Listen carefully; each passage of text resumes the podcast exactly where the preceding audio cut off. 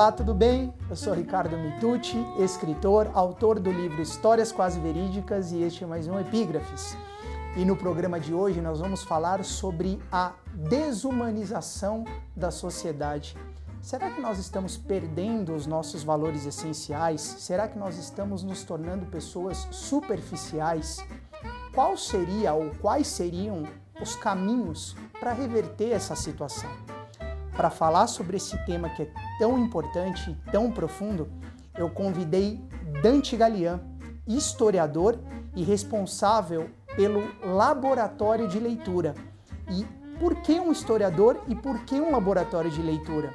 Justamente porque a literatura, sobretudo a literatura clássica, é apontada por Dante como uma saída, como uma alternativa para a humanização da sociedade.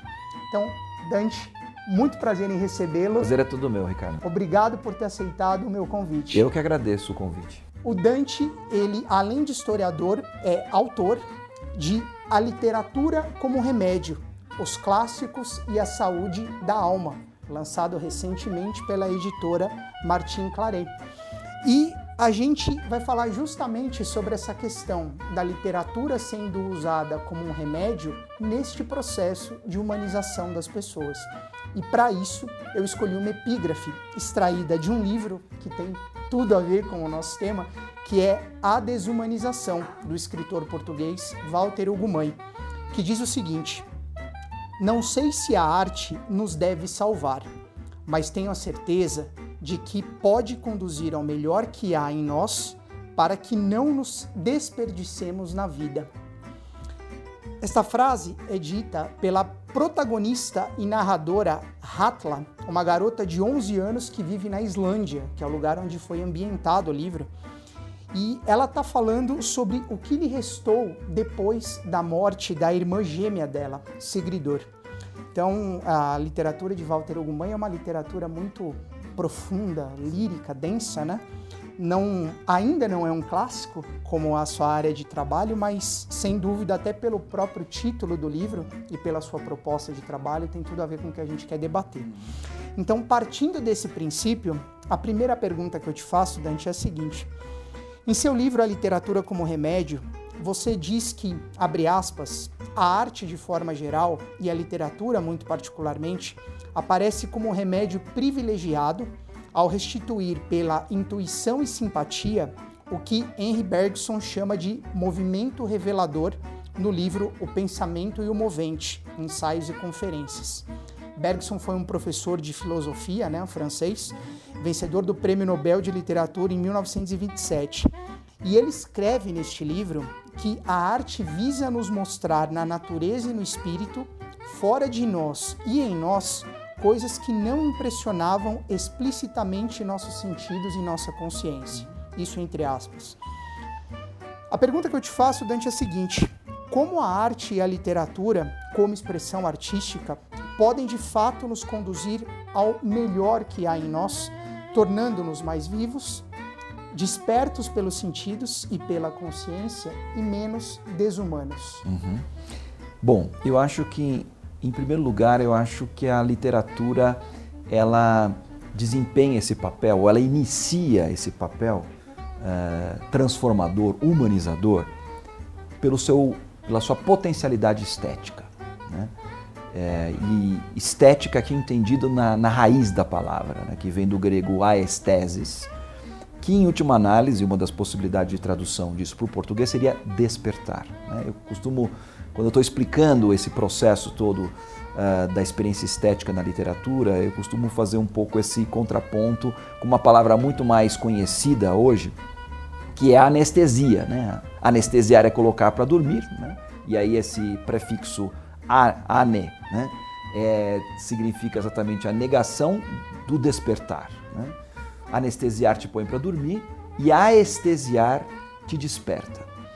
A, a arte ela, ela, ela é fundamentalmente essa experiência despertadora, né? qualquer tipo de arte. Uh, e a literatura, de uma maneira particular, em função, acredito eu, principalmente na perspectiva da sua duração. De todas as experiências estéticas, que a gente hoje tem a possibilidade de fazer, a literatura, é, pela sua própria condição de existência, é aquela que nos permite estar vivenciando a experiência estética por mais longo tempo. Né? Uh, quando a gente faz essa mesma experiência, por exemplo, vendo um filme, uh, ela se dá dentro de um tempo de média duração, duas horas, três horas, às vezes, quando o filme é muito, muito grande. Uh, ou quando a gente vai a um museu, né? E diante de cada quadro a gente permanece durante alguns minutos, ou vendo uma fotografia ou ouvindo uma música. A literatura, ela te possibilita uma experiência estética uh, que pode durar dias, né? E que tem um poder desencadeador do processo reflexivo extremamente poderoso. Né? Então, nesse sentido, é, eu fui observando ao longo da minha experiência, né, não só da minha experiência pessoal, subjetiva, é, e como pesquisador, né, é, que está sempre se indagando um pouco, me aconteceu isso, e por que, que me aconteceu isso? Né? e ao mesmo tempo submetendo as outras pessoas nessa mesma experiência, que é o laboratório de leitura, uh, e ao mesmo tempo se perguntando o que está acontecendo com as pessoas e por que está acontecendo isso. Então eu comecei a observar fundamentalmente que aquilo que eu observava empiricamente, de alguma maneira, né, já estava sendo descrito por esses escritores, por esses filósofos, por esses pesquisadores, já há muitos séculos, quer dizer, desde a época dos gregos até a modernidade.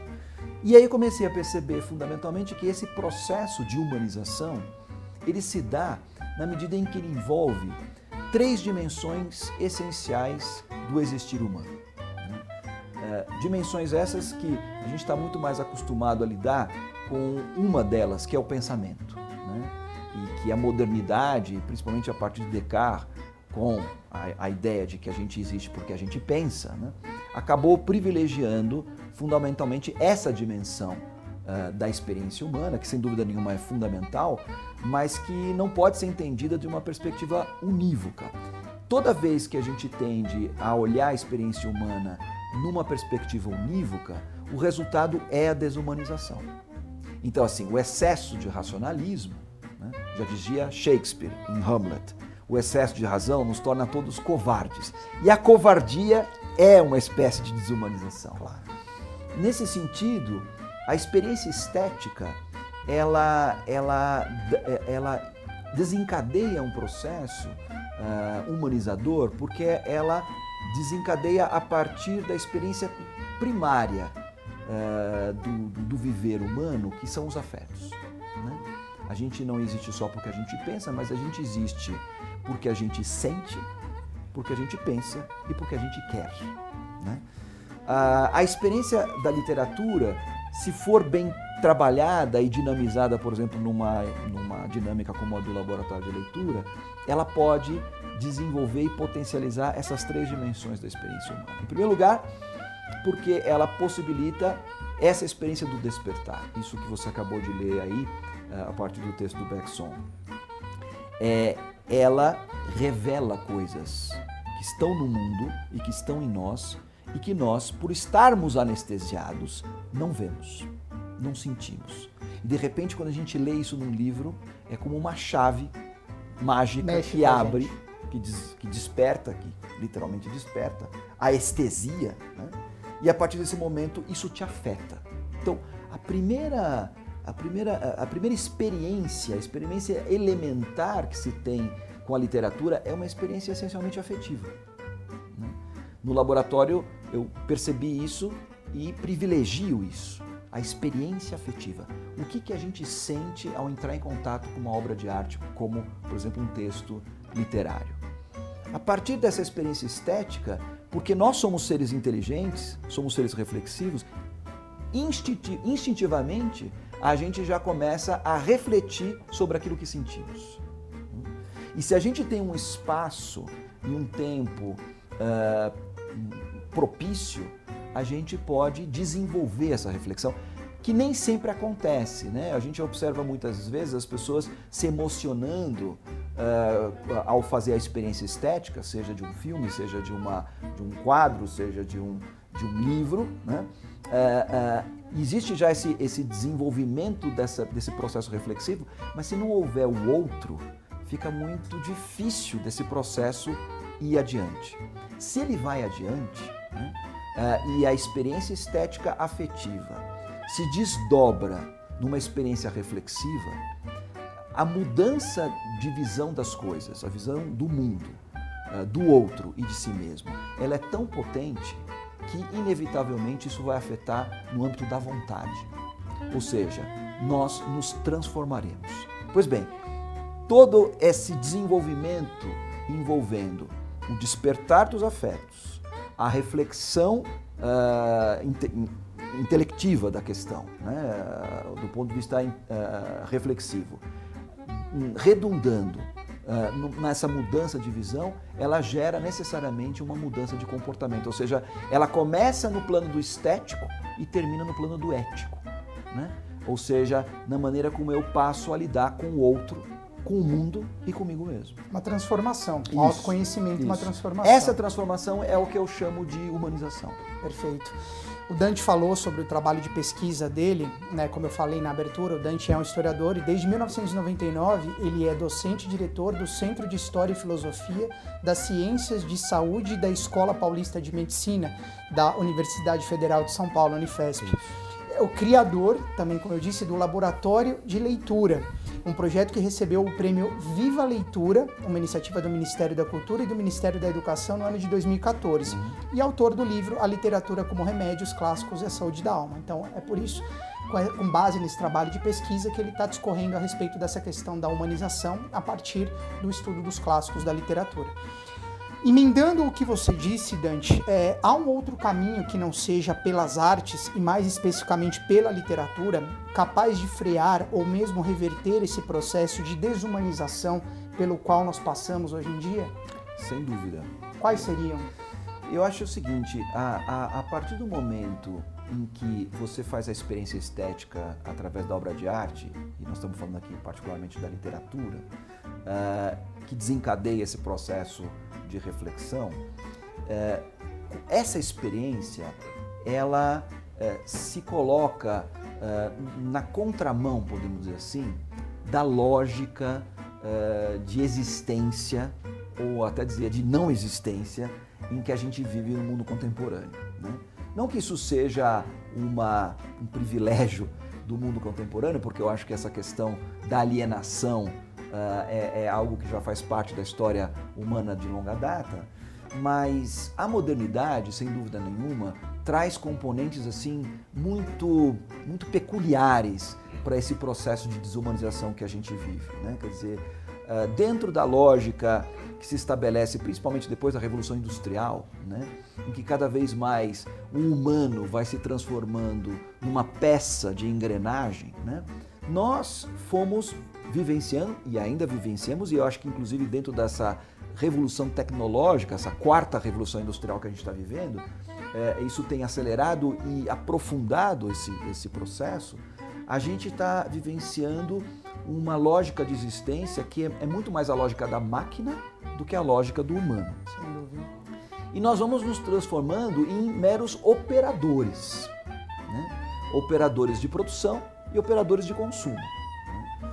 É, e como nós não somos máquinas, nós criamos as máquinas, mas nós não somos máquinas, o resultado disso, ou seja, o resultado da gente viver desumanizadamente como máquinas, gera doença. Porque nós não estamos aqui para isso. Né? Nós não estamos aqui para reproduzir aquilo que nós criamos. Nós estamos aqui para criar. Né? Então, nesse sentido, ah, eu vejo a experiência estética com a literatura, a experiência estética e reflexiva da, com a literatura, como uma possibilidade de hum, reverter esse processo, como você acabou de fazer, falar, na, na, na perspectiva em que nós despertamos para aquilo que nós realmente somos. Né? O que, que é próprio do humano? Isso é uma questão que eu venho me perguntando e venho encontrando respostas na literatura, na literatura clássica. Nós perdemos a noção daquilo que é próprio do humano. A gente tende a, atualmente a reproduzir aquilo que é próprio da máquina, aquilo que são próprios dos computadores, aquilo que é próprio dos softwares, mas não mais aquilo que é próprio do humano. Eu acho que a literatura ela é um remédio nesse sentido, na medida em que ela é, nos faz lembrar aquilo que é próprio do humano. Né? E esse é o sentido mesmo da arte. Né? Eu costumo usar sempre uma, uma história que, na verdade, é uma história que vem da mitologia grega, é, que está num texto do, do, uh, do século V a.C., né? Uh, que chama-se Ode a Zeus, né?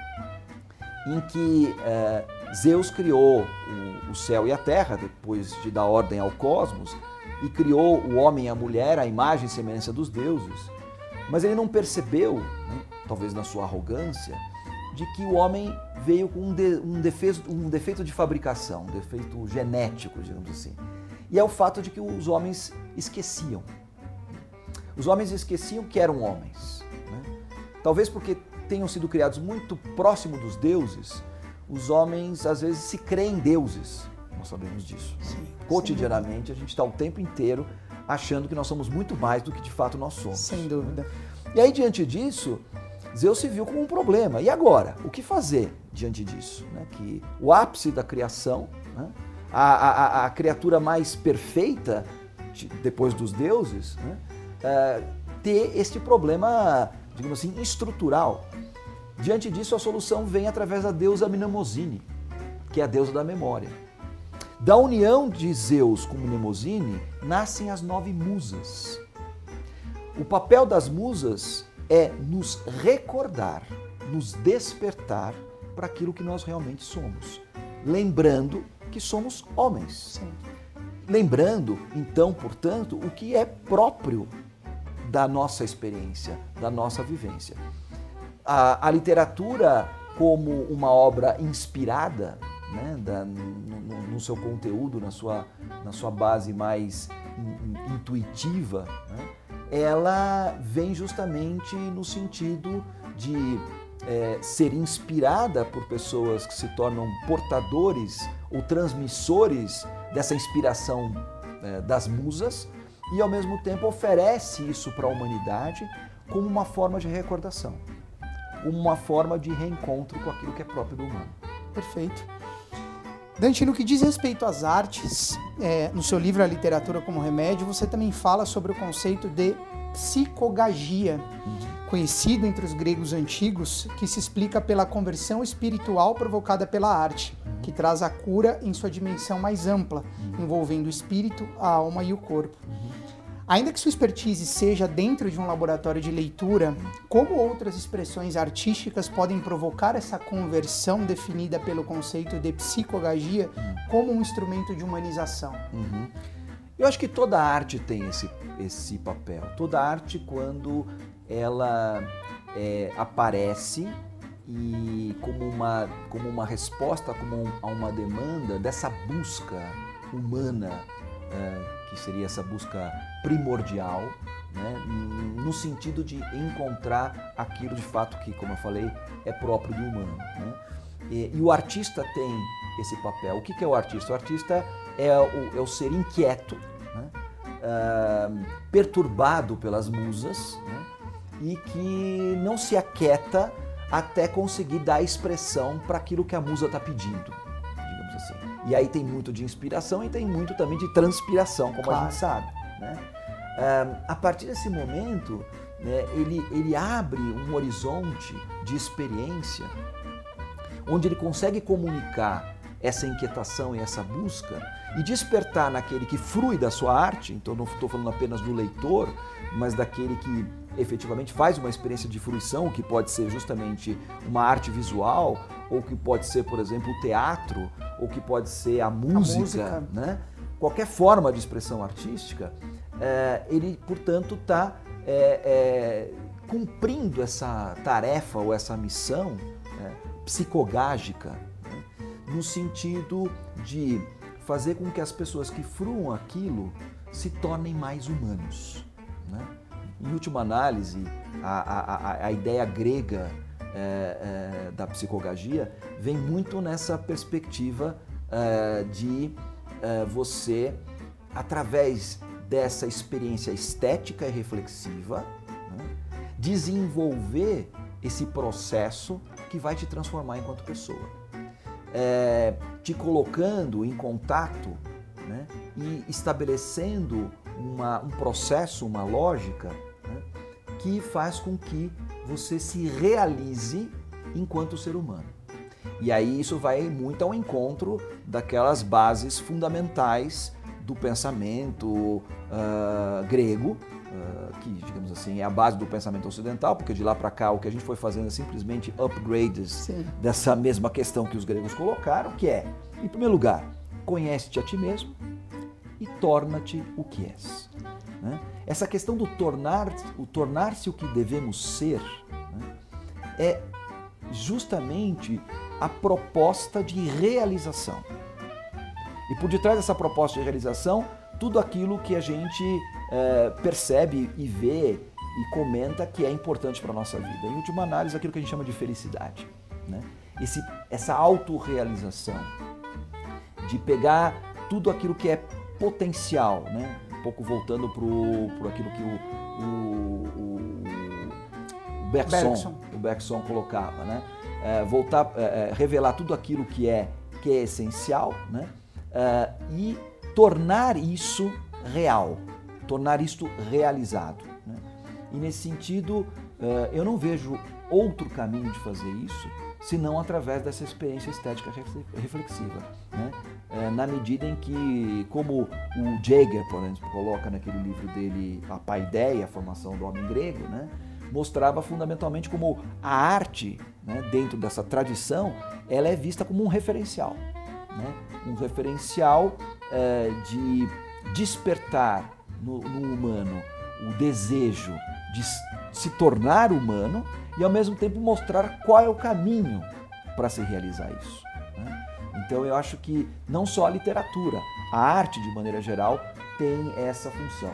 Claro, a minha experiência, é, por motivos é, assim, circunstanciais, acabou sendo a experiência com a literatura, mas atualmente, inclusive, dentro do meu centro de pesquisa, é, dentro da nossa linha de pesquisa, a gente tem incentivado e tem de fato desenvolvido, baseado na experiência metodológica do laboratório de leitura, outras experiências estéticas né, que possibilitariam é, situações semelhantes ou até idênticas, partindo de fruições eh, de outra espécie. Então, por exemplo, tem trabalhos que a gente já tem desenvolvido, até com questão, por exemplo, de contemplação da natureza.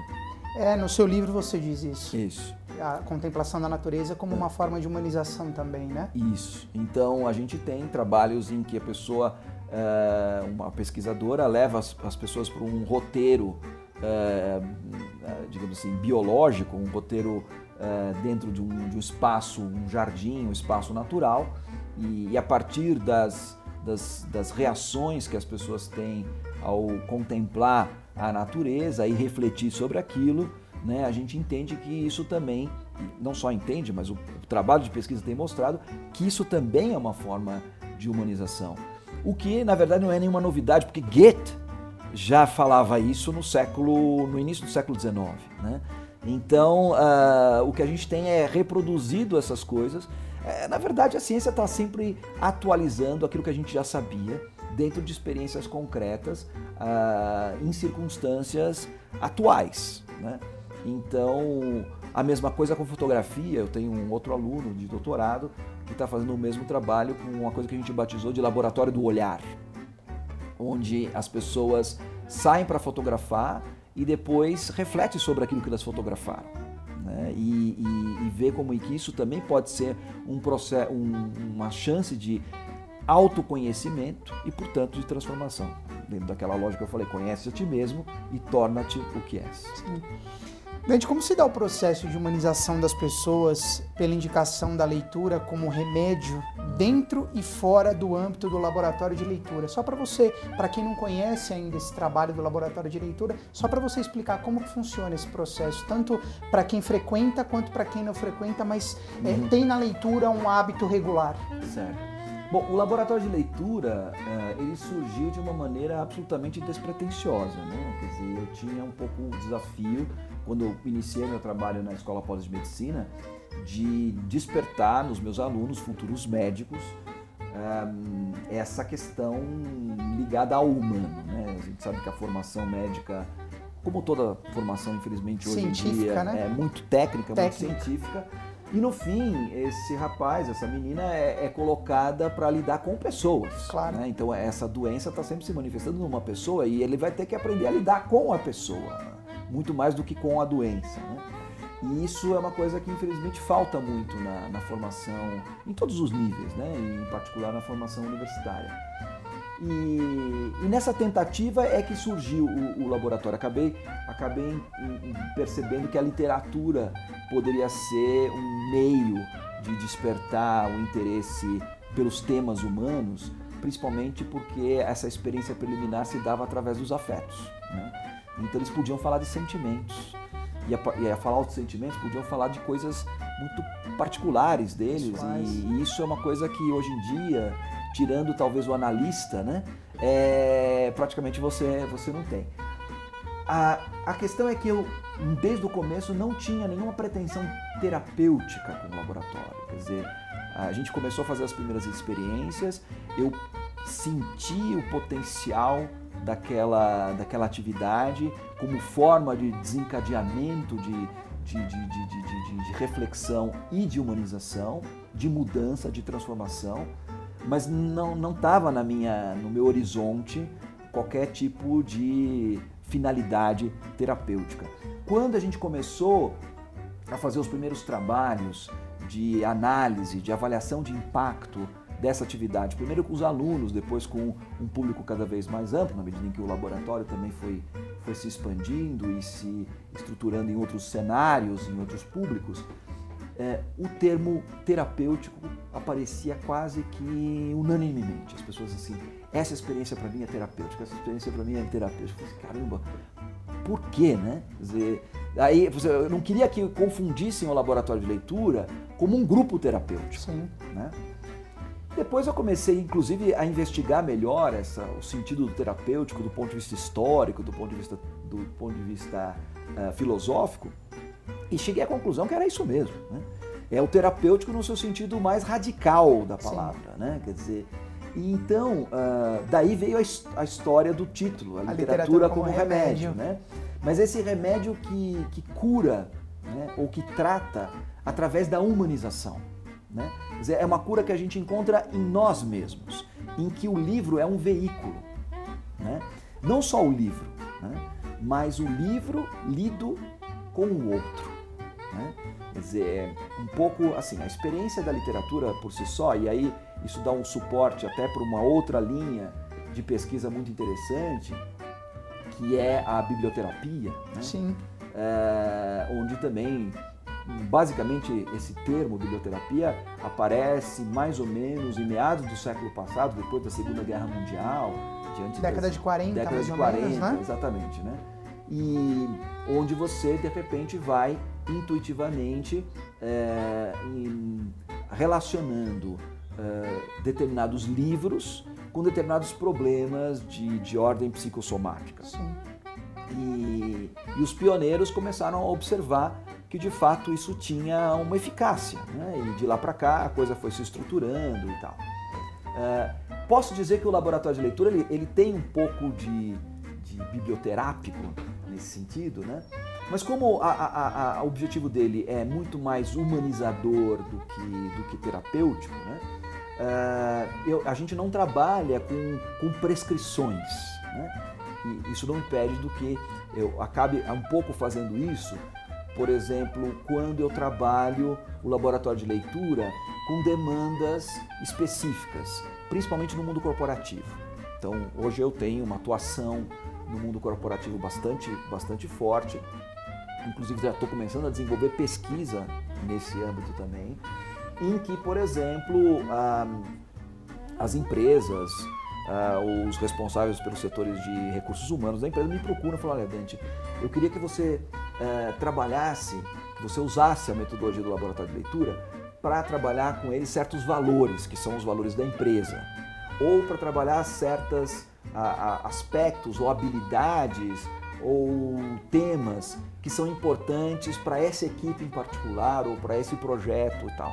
Então aí eu procuro, na medida do possível, é, escolher livros que eu sei que vão despertar é, certos temas, certas questões que vão ao encontro dessa demanda específica que estão que me pedindo. Né?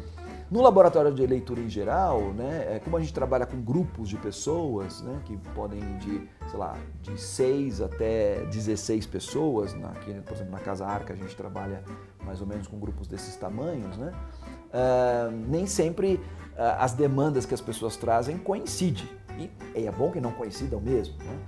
Mas, de qualquer forma, independentemente do livro, independentemente das questões que o livro trabalha, é, a gente percebe que o efeito per si é, é terapêutico. Por quê? Porque a, a, o laboratório de leitura ele potencializa algo que o próprio livro por si já tem, né? que é esse despertador dos afetos, dos sentimentos, é, é, é essa, esse potencializador de autoconhecimento né? e que está ligado com aquilo que eu falava no começo, que isso, se isso já é uma coisa instintiva e natural, uh, na experiência humana, quando você tem a oportunidade do diálogo, aí o processo reflexivo se desenvolve, se espraia, se aprofunda. Né? E o resultado disso é um crescimento extraordinário. E esse crescimento extraordinário amplia a esfera do teu ser. E a ampliação da esfera do teu ser é o processo terapêutico. Perfeito.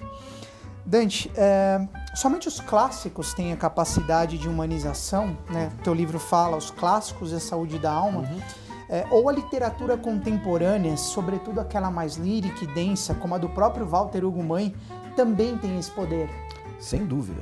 O, o, clássico é uma coisa circunstancial, né? Quer dizer, digamos assim, eu tenho certeza que Walter Hugo Mãe é um clássico, né? Ele só não pode ser, digamos assim, ganhar o carimbo de clássico ainda, porque tem um fator que determina o clássico, como diz o Italo Calvino, né, naquele livro dele Para que ler os clássicos, que é o fator tempo. Tempo. Né? O fator tempo ele é decisivo na medida em que ele decide, em última análise, quem fica e quem desaparece. Sim, perfeito. Né?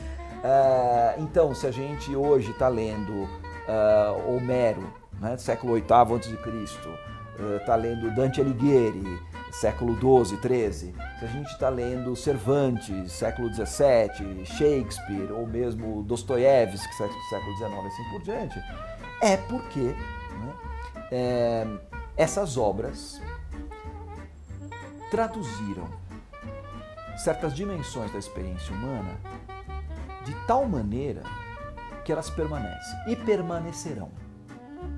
Ponto. Então, ah, ah, isso é o clássico.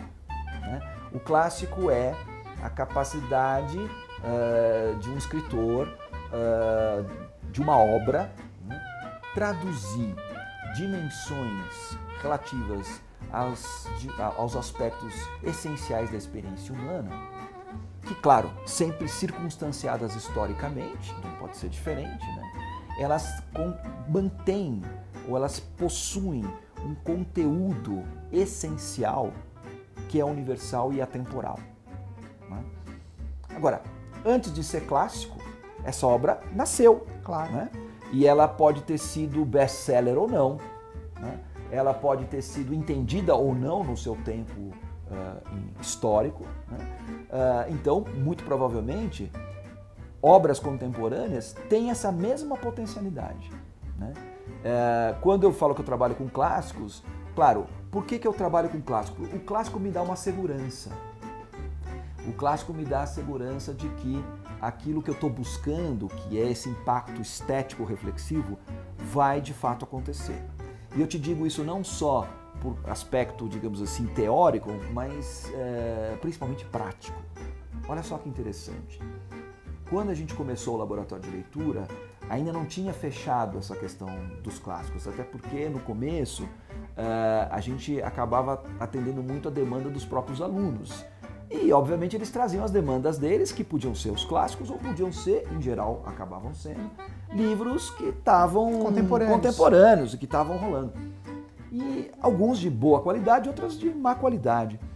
E é interessante que a gente observava que o impacto humanizador nos livros de má qualidade era muito mais baixo do que o impacto humanizador dos livros de alta qualidade, sejam eles já clássicos consagrados, ou sejam aqueles livros que já guardam em si essa semente, a essência do, a clássico. essência do clássico, ou seja, que já são clássicos, só precisam ser chancelados pelo tempo. Uhum. Né? Eu recentemente li, não este livro do Walter Hugo mas eu li Nosso Reino, uhum. e, e, e um pouco pelo feeling que eu fui adquirindo ao longo desses anos todos de leitura do clássico, assim, isso aqui é um Sim. clássico. Sim. Isso aqui é um clássico. Então, assim, uh, agora mesmo, enquanto a gente está conversando, deve estar tá nascendo um clássico. Provavelmente. Entendeu? Então, uh, a gente só vai saber isso mais tarde. Então eu não tenho preconceito nenhum com a literatura contemporânea. Ela também tem a sua força humanizadora. Sem dúvida, sem uhum. dúvida você toca num ponto e o teu trabalho, o laboratório toca num ponto. Alguns programas nós tivemos uma entrevista com Pedro Bandeira, uhum. um consagrado escritor infanto-juvenil. Uhum. E ele falava, com as palavras dele, claro, justamente isso. Por que que até hoje se lê Shakespeare, por exemplo, ou até recuando, como você falou, Dante Alighieri e tudo uhum. mais, é, porque eles trataram da humanidade, da essência do homem, isso é o clássico. Né? Exatamente. Né? É, isso perdura, isso ultrapassa o limiar do tempo. Uhum, uhum. Né? Então, é, eu te fiz essa pergunta porque, é, justamente como você colocou, há uma boa parte de produção contemporânea que tem condições de se tornar um clássico no futuro. Uhum. A dúvida que eu tinha, é, e agora está esclarecida por você, é se é, a literatura contemporânea, que ainda não é clássica, ainda que ela tenha a semente, tem o potencial, se ela realmente tem esse efeito terapêutico humanizador. É, então acho que fica claro quando você Sim. coloca que independe de ser clássico ou não, tem que ser uma boa literatura, Isso. porque realmente trata de questões humanas, Isso. da humanidade, né, da, Ela tem pessoas. que traduzir aquilo que é essencial da experiência humana. Perfeito, tá muito isso claro. Isso não tem tempo, isso uhum. pode ser século VIII, é atemporal. vai ser no século XXI e vai continuar sendo, vai continuar, se Deus quiser, no século XXV. É, é isso aí, perfeito. É, falando um pouco ainda sobre isso, é, pela própria mensagem que encerram, os livros de autoajuda, que atualmente são aí, acho que a grande alavanca do mercado editorial brasileiro, eles se enquadram nesse viés. É, Pode-se esperar que os exemplos neles retratados colaborem de alguma forma para a expansão do ser, como você colocou, Dante, o autoconhecimento e o consequente processo de humanização? Olha, eu costumo dizer, as pessoas me perguntam se, ah, inclusive esse livro, Literatura como Remédio, em algumas livrarias eu já encontrei ele nas estantes de autoajuda. Autoajuda, né? Eu também. É, eu costumo dizer que a experiência, não sei o livro, mas a experiência do laboratório de leitura, eu costumo brincar e falar que não é autoajuda, é heteroajuda. Por quê? Não sou eu que me ajudo, é o outro que me ajuda. Sim. Né? Então, assim, é, eu, eu, eu não acredito na possibilidade de você se autoajudar. Né? Eu acho que a ajuda só é ajuda mesmo quando ela é, é buscada no outro né? e quando ela é desencadeada pelo outro. Por isso eu acredito muito no encontro. Ah, o encontro com um livro já é um encontro. Né? Quer dizer, quando você estabelece, quando você mergulha na leitura, uh, você vai ao encontro de um outro, né? de um narrador que está te contando uma história, dos personagens né? que você vai se familiarizando e vai se apaixonando ou odiando. Eles vão habitando as suas vidas, eles se tornam seres reais. Sim, sem né? dúvida. Uh, quando você traz isso para um, um, espaço como é o do laboratório de leitura, né, é, essa dinâmica de encontro com o outro, ela se amplia, se aprofunda, se potencializa. Né? Então, qualquer tipo de processo transformador, é, ele para ser autêntico, ele precisa contar com o outro. Com relação à questão da, da, da autoajuda, o, o, problema com a autoajuda, que eu acho que assim, há, um, há, uma, há uma percepção dessa necessidade cada vez mais premente da gente se encontrar consigo mesmo, se encontrar com o humano e tal. O problema desse tipo de literatura, às vezes, eu não posso falar dela de maneira general, né, claro. global e tal, mas assim, o que eu venho observando muitas vezes é que, em geral, essas literaturas, uh, ou esse gênero de literatura, tende a propor esse processo de autoconhecimento, autodescoberta, como se fosse um caminho técnico. Sim. Né? E... Os sete passos, os isso, oito segredos, isso, as dez dicas. Exatamente, exatamente. Um, eu digo isso porque a, a, experiência que eu tenho pesquisando a problemática da humanização em saúde, por exemplo, uh, a gente observava o seguinte: por que, que a humanização em saúde, quando ela começou e começou a se desenvolver dentro dos hospitais, das clínicas, das escolas, em geral geravam o efeito inverso. Por quê? Porque queria se passar a humanização, queria se ensinar a humanização da mesma forma como você ensina a mexer num PET scan. Sim.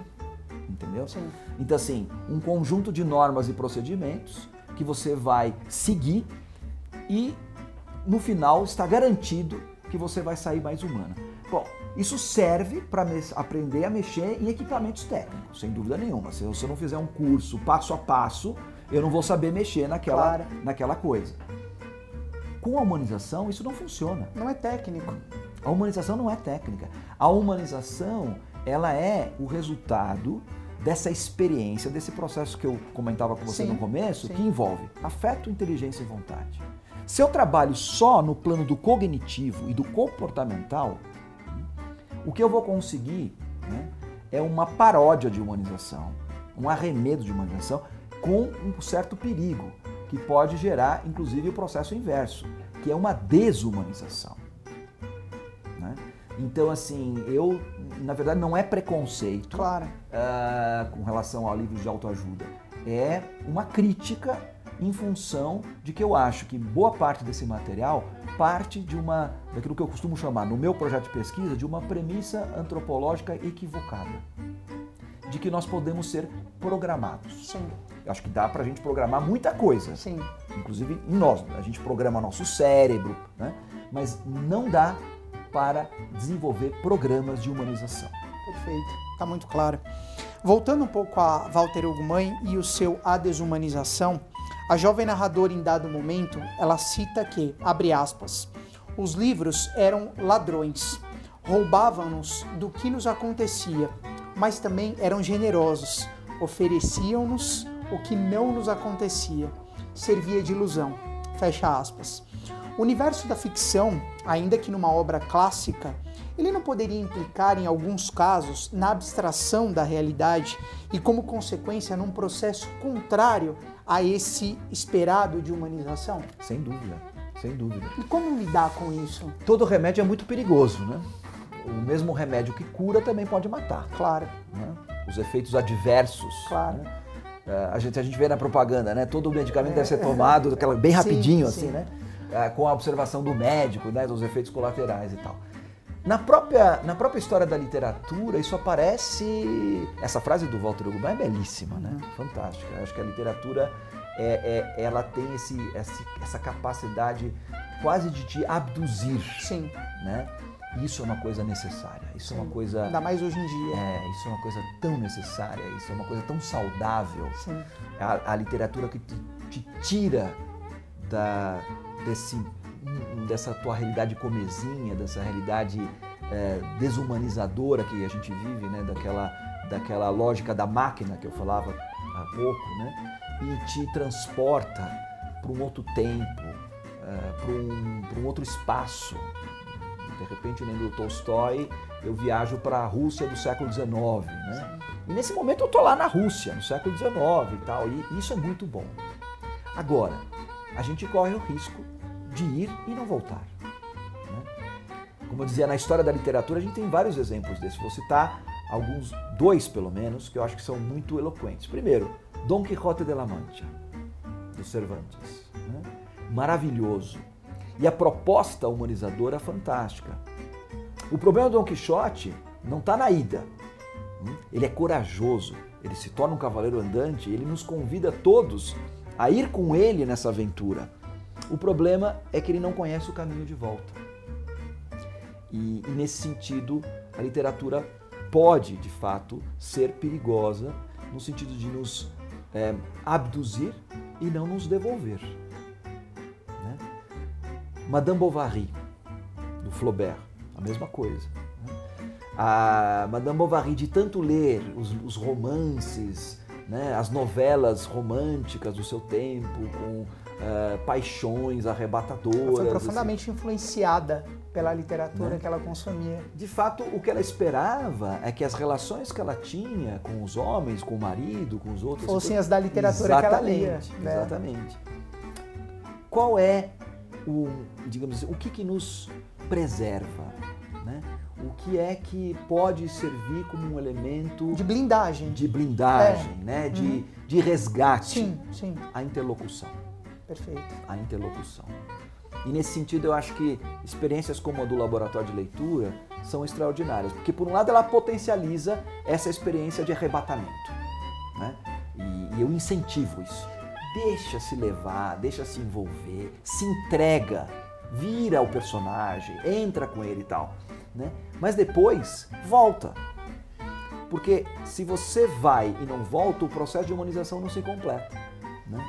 E, e nesse sentido, ler em grupo, ter um interlocutor, é muito importante para que esse processo se complete na sua ida e no seu retorno. E minimize os riscos, então, Sim. de Aquele... que seja uma viagem só de ida. Tudo que a gente faz sozinho, claro, boa parte das coisas que a gente faz na vida a gente tem que fazer sozinho. Mas se a gente fizer tudo sozinho o tempo todo, nós nos tornamos solitários e corremos o risco de nos isolar, né? de nos separar do mundo, do outro. Né? E isso é a loucura. A literatura ela é tida como uma atividade, um entretenimento, cada um colocando como lhe convier, uhum. mas como algo solitário. E o que vocês propõem no laboratório de leitura é justamente o oposto disso é ler de uma maneira coletiva. Isso. E agora fica claro então que talvez a necessidade da interlocução uhum. é também uma maneira de blindagem nesse processo de humanização. Isso, sem dúvida. É Eu o não... antídoto, é, digamos é, assim. Exatamente. Eu não diria é, efetivamente que ela é o contrário, a experiência do laboratório. É, é, na verdade, ela é complementar. Complementar. Porque ela incentiva, porque a gente, o laboratório, ela incentiva que as pessoas leiam por conta, porque ler é, precisa ser um, uma, uma atividade solitária. Só que ela não se encerra na solidão. Né? E nesse sentido, eu acho que ela é completa, porque ela dá o espaço da experiência solitária, que eu acho que é fundamental dentro desse processo de humanização, mas ao mesmo tempo ela oferece a possibilidade do compartilhamento. Né? E eu costumo lembrar sempre a frase do Tolstói, que diz que toda a felicidade só é completa quando ela pode ser compartilhada, que está naquele livro dele, A Felicidade Conjugal. Sim. Dante, na apresentação do seu livro, o também historiador Leandro Carnal diz que, abre aspas, a literatura é remédio e resistência, fecha aspas. E abrindo de novo, né? Tem um, um espaço aí entre as duas frases que eu separei. Pois tenta nos restituir a saúde da reflexão e nos retirar da melancolia da irrelevância, da banalidade do ser da falta de sentido e de pensamento. Fecha aspas. Diz ainda que, abre aspas novamente, literatura de alto padrão e bem lida é um combate à infecção grave do nosso mundo doente e violento. Fecha aspas agora definitivamente. Uhum. Se você tivesse que prescrever um livro capaz de curar ou atenuar os sintomas dessas patologias sociais, ainda que você não prescreva, como você colocou, uhum. mas é, dessas patologias que levam à desumanização, uhum. qual livro ou quais livros você prescreveria? Nossa, tantos. Eu imagino, mas tem algum especial que eu você acha que... que sintetiza um pouco disso que o Karnal colocou na apresentação do seu livro? É, eu acho que sim. Um, tem alguns livros que Claro, eu não li todos os livros do mundo, né? Li muitos, mas ainda faltam muitos para ler, graças a Deus. Ainda né? bem. mas um, eu diria que tem alguns livros que têm um potencial uh, terapêutico, uh, digamos assim, que quase são uma espécie assim de, de remédios de grande uh, potencial ativo, uhum. sabe? Daqueles assim que a gente chama de tarja preta. Sim. Uh, e uh, eu digo isso não só por experiência pessoal, mas também por uh, experiência coletiva, né? Quer dizer, de, enquanto até coordenador de laboratório e, e pesquisador, né? Para ficar em um livro, uh, eu vou dizer um, um, um, do livro do Dostoiévski, Os Irmãos Karamazov. Por quê? Porque é até, é até é interessante porque numa das, dos ciclos do laboratório em que eu estava trabalhando com esse livro, um aluno meu da, da faculdade de medicina, é, que já vinha participando de outros ciclos e tal, ele falou uma coisa muito interessante, né? Dizer, na, na, na, no primeiro encontro que a gente chama de histórias de leitura, onde a gente colhe Sim, a primeira um etapa, pouco, né? É, as impressões da, de como é que foi, como é que impactou a leitura em cada um. Ele dizia o seguinte, Dante, até agora a gente estava lendo livros. O que é isso? isso já mostra dizer, a força é, daquela dizer, literatura. A experiência que um livro como esse, né? nós estamos falando do último, último romance do Dostoiévski, ele, é, onde se conflui é, toda, toda a criatividade e, e, e, e, toda, toda a experiência, é um livro da maturidade, né? E, e, e, o feixe de questões, de intuições, de ideias que Dostoiévski vai desenvolvendo ao longo de toda a obra, ele recolhe e potencializa nesse livro.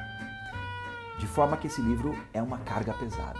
Carga pesada pelo número de páginas, são quase Sim. mil páginas, é, pela, pela própria demanda de trabalho de leitura, não é uma leitura simples para ler na praia, Fácil, claro. é uma coisa é densa, né? E também é, pelo potencial que ele tem. Quer dizer, ele consegue, através da, da, da história, é, da trama, dos personagens, é, acessar dimensões da experiência humana muito profundas que livros dele e de outros autores também o fazem, mas eu acho que eu até agora não me lembro de ter visto nenhum outro livro em que todas essas dimensões pudessem ser trabalhadas todas ao mesmo tempo no mesmo nível de profundidade. Porque às vezes a gente pega livros em que certos aspectos são mais aprofundados Sim, do, que outros. do que outros. Assim como a gente poderia dizer, é, dentro de uma lógica quase é, de uma terapêutica é, homeopática, né, onde você usa o princípio contrário ao princípio ativo para tal ou qual doença. Né? Então, para tal doença você usa arnica, Indica uma né, coisa ou outra. É, e, de, e, depois você tem aqueles remédios uh, unicistas, Sim. né? Quer dizer, é, que é um remédio para tudo. tudo. Né? Então eu posso dizer que um, um, livro como, como Os Irmãos Karamazov, né? ele é uh, esse, esse, esse, essa bomba terapêutica É, essas é, patologias sociais exatamente, todas. Do, do, momento. Até porque é um livro muito contemporâneo também, apesar de ser um livro que já tem quase mais de 100 anos, 100 anos. né? Ele ele está lidando com questões atuais. que, em última análise, são atuais, né? Uhum. Mas assim, eu estou falando do Dostoiévski, mas assim, em geral, eu, eu tenho experiências tremendas e incríveis também, por exemplo, com a Divina Comédia. Uhum. Com Dom Quixote, que eu acabei de citar. Sim, sim. Uh, com a Odisseia, também, eu acho que também é um livro potentíssimo. Né? Mais recentemente também eu venho trabalhando com Grande Sertão Veredas do, do Guimarães Rosa, que eu também acho que é uma potência extraordinária, com a vantagem de também, no meio de tudo, de descobrir, de nos abrir uma janela, uma porta, enfim, um buraco né, dentro da, da questão da, da experiência do humano, isso se fazer dentro do âmbito daquilo que é a alma do Brasil. Sim, né? sim. Ler Grande Sertão Veredas não é só uma descoberta do humano, mas é uma descoberta do Brasil. Sim, né? é trazer mais para a nossa realidade. É, né? é a maneira brasileira de se viver o humano. Sim. Então eu acho extraordinário. Então eu, é, essas obras para mim são as obras indispensáveis, indispensáveis e com um poder é, humanizador. humanizador extraordinário. Bacana. Dante, para quem quiser saber mais sobre o seu livro, sobre o seu trabalho no laboratório de leitura, sobre a Casa Arca, esse lugar magnífico aqui em São Paulo, onde nós estamos gravando, uhum. onde você aplica o laboratório de leitura, queria por gentileza que você deixasse os seus contatos, como as pessoas é, podem te encontrar, podem te procurar, podem é, encontrar o funcionamento desse trabalho todo que você faz, por gentileza. Então, é, bom, as pessoas podem me achar na, no, no Facebook, né? Eu tenho uma página que é Dante Galinha Professor. Uhum. Né? facebook.com barra Dante Galinha Professor. Isso, okay. barra Dante Galinha Professor, onde elas podem uh, curtir a página e a partir de então começar a receber uh, as coisas que eu vou uh, atualizando e postando, seja através relacionado ao livro, relacionadas aos ciclos de laboratório que a gente oferece, seja na Unifesp, seja na Unifesp, obviamente, é, é a, essa atividade é oferecida para o público universitário, para os estudantes de graduação, pós-graduação, funcionários da própria escola. E a Casa Arca ela surgiu como uma necessidade, uma demanda da sociedade de poder também ter acesso a essa experiência fantástica que é o laboratório de leitura. E na Casa Arca tem o, site da Casa Arca, que é www.casaarca.com.br, e a gente está sempre atualizando os ciclos. Atualmente a gente está uh, com três ciclos, com três grupos de concomitantemente. Né? Nesse Dos... momento a gente, por exemplo, está lendo e discutindo os Irmãos Karamazov, uh, o retrato de Dorian Gray, do Oscar Wilde, e Otelo, do Shakespeare. Mas a todo momento está havendo renovação, então as pessoas que se interessarem podem entrar no site da Casa Arca e, e, e buscar informação a respeito do, seja dos laboratórios de leitura, seja através da, da, das propostas também de viagem humanística, né, que é essa, esse projeto que a gente também desenvolve aqui na Casa Arca. Recomendo, fantástico. Busquem no site da Casa Arca que esse trabalho de viagem humanística é fantástico. É, que une, une a experiência da viagem com a experiência da literatura. Sim. Então a gente tem a Divina Experiência, que é a experiência de ler e discutir Dante Alighieri, indo nos lugares onde Dante Alighieri fantástico. viveu e escreveu, né? e a Lisboa de Pessoa, né? Cuja, obviamente, o tema é o roteiro da vida e da obra do, do Fernando Pessoa em Lisboa e arredores. Perfeito. Se você tinha alguma dúvida que a literatura é um remédio, eu acho que essa nossa entrevista é, acabou com qualquer possibilidade de dúvida para mim está muito claro, esse trabalho é excepcional. Eu realmente recomendo a leitura do livro do Dante e para que conheça o trabalho que você faz na Casa Arca, na Unifesp e com o laboratório de leitura. Sem dúvida nenhuma, é um processo de transformação esplêndido e importantíssimo no momento em que a gente vive, é, como você mesmo colocou, talvez robotizados, né, informatizados, digamos assim e que a gente precisa realmente é, dar um, um, tempo né, para que nós possamos nos encontrar é, dentro de nós mesmos, né, os nossos valores, as nossas essências, dentro desse processo de humanização. Foi excelente. Eu agradeço Eu imensamente. Vamos foi muito bom conversar com você. Poder foi uma baita oportunidade. As ideias, bater esse papo, foi muito, muito legal. Que bom que você gostou, eu fico feliz. Para mim foi ótimo. Espero que para você também tenha sido uma grande entrevista.